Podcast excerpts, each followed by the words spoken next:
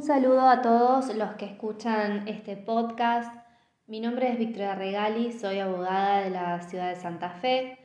y el tema que me gustaría compartir con ustedes hoy trata sobre la problemática existente respecto a los planes de ahorro para la compra de automóviles. Como todos seguramente habrán escuchado o habrán leído en algún momento, hace aproximadamente tres años, desde mayo del 2018 y antes también, los suscriptores y adjudicatarios de planes de ahorro han iniciado de manera individual eh, y colectiva a lo largo y a lo ancho del país tanto acciones administrativas como judiciales tendientes a lograr una morigeración en el aumento del valor móvil y eh, en consecuencia, digamos, tratando de eh, morigerar el valor de sus cuotas mensuales o de las cuotas mensuales. Antes de continuar con la exposición, eh, me gustaría explicarles brevemente cómo funciona el sistema de plan de ahorro el que es comúnmente utilizado para la compra de autos, pero que en realidad sirve para la compra de eh, inmuebles, de viajes, es decir, de bienes o servicios de, eh, gran, de gran valor. Este universo de planes de ahorro se encuentra regulado por la resolución de la IGJ número 8 del año 2015. Eh, esta resolución en su momento vino a unificar la dispersión normativa que existía hasta ese momento, ya que había normas mm, de, del año 40, o sea, eran normas muy antiguas que habían sido sucesivamente modificadas y vueltas a modificar, entonces el marco eh, legal no era muy claro. En esa resolución se dispone a muy grandes rasgos que eh, por un lado tenemos al fabricante o importador, que será quien aporte el bien tipo y fije el precio del mismo, y por otro lado tendremos a la administradora del plan de ahorro, que será la parte que recaude los fondos aportados por los suscriptores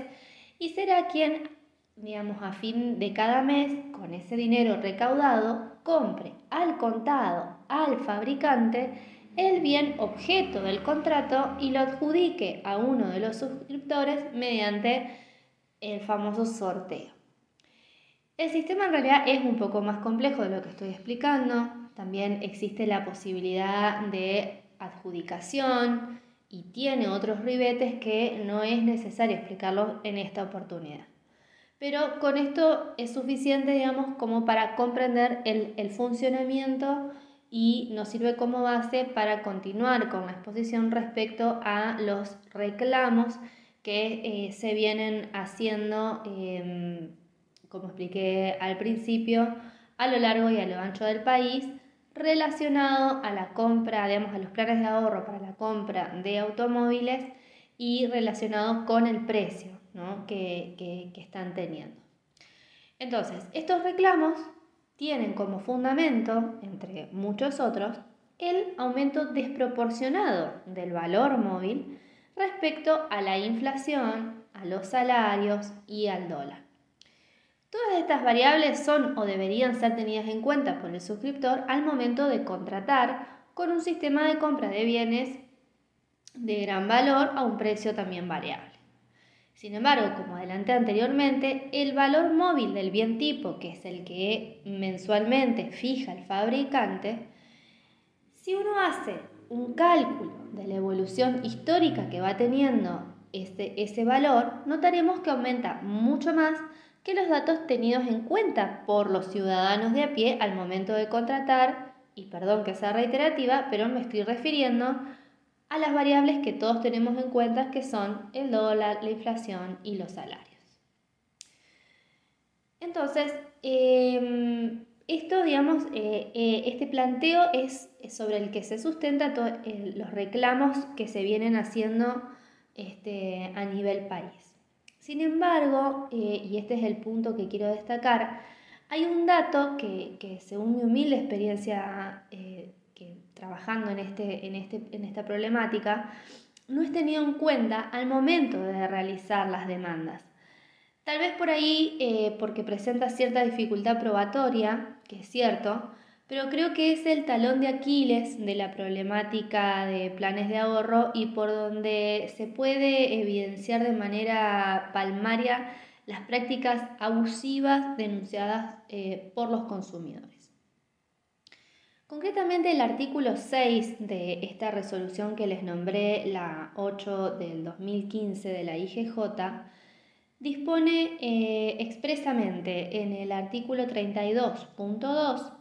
que toda bonificación o descuento que efectúe el fabricante a los agentes y concesionarios de su red de comercialización deberán trasladarse en las mejores condiciones de su otorgamiento al precio del bien tipo a los fines de la determinación de la cuota pura. Ahora bien, y esto es un dato de la realidad, cuando uno observa los precios publicados por los concesionarios oficiales de las diferentes marcas,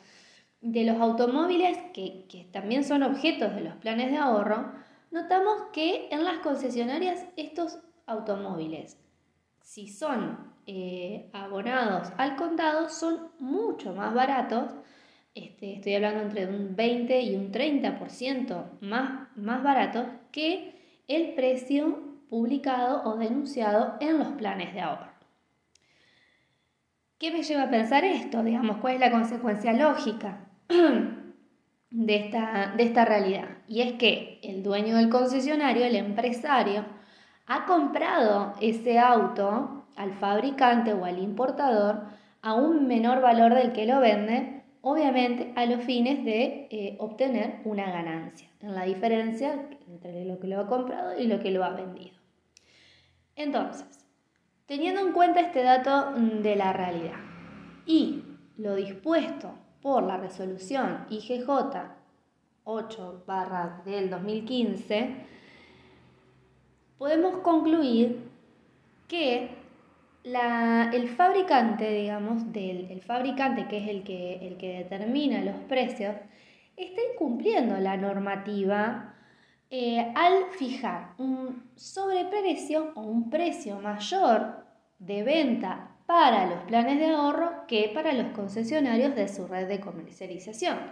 Es decir, tenemos un incumplimiento por parte del fabricante, pero también tenemos un incumplimiento por el lado de la administradora. Porque si bien es una relación jurídica compleja entre la administradora y el suscriptor como consumidor, sí podemos sostener que la administradora cumple un rol de mandato, ya que administra bienes, digamos en realidad, administra fondos y dinero ajeno que son, eh, es el dinero de los suscriptores que es aportado mensualmente a los fines de comprar un bien. Entonces, y que luego se le sea adjudicado. ¿Qué quiero decir con esto? Que si la administradora advierte que el fabricante le está vendiendo un sobreprecio, debería cuidar los intereses de sus mandantes, ¿no? Entonces, em, creo que este punto, digamos, es el, el punto más importante a tener en cuenta a los fines de iniciar un reclamo, que es el incumplimiento de esta norma chiquitita que está adentro de la resolución de la IGJ, que plantea en realidad una limitación a la fijación de los precios. ¿no? Eh, sabemos que nuestro ordenamiento jurídico, el proveedor tiene libertad en la fijación de precios, pero bueno, en, esta, en este universo del que estamos hablando hay una limitación,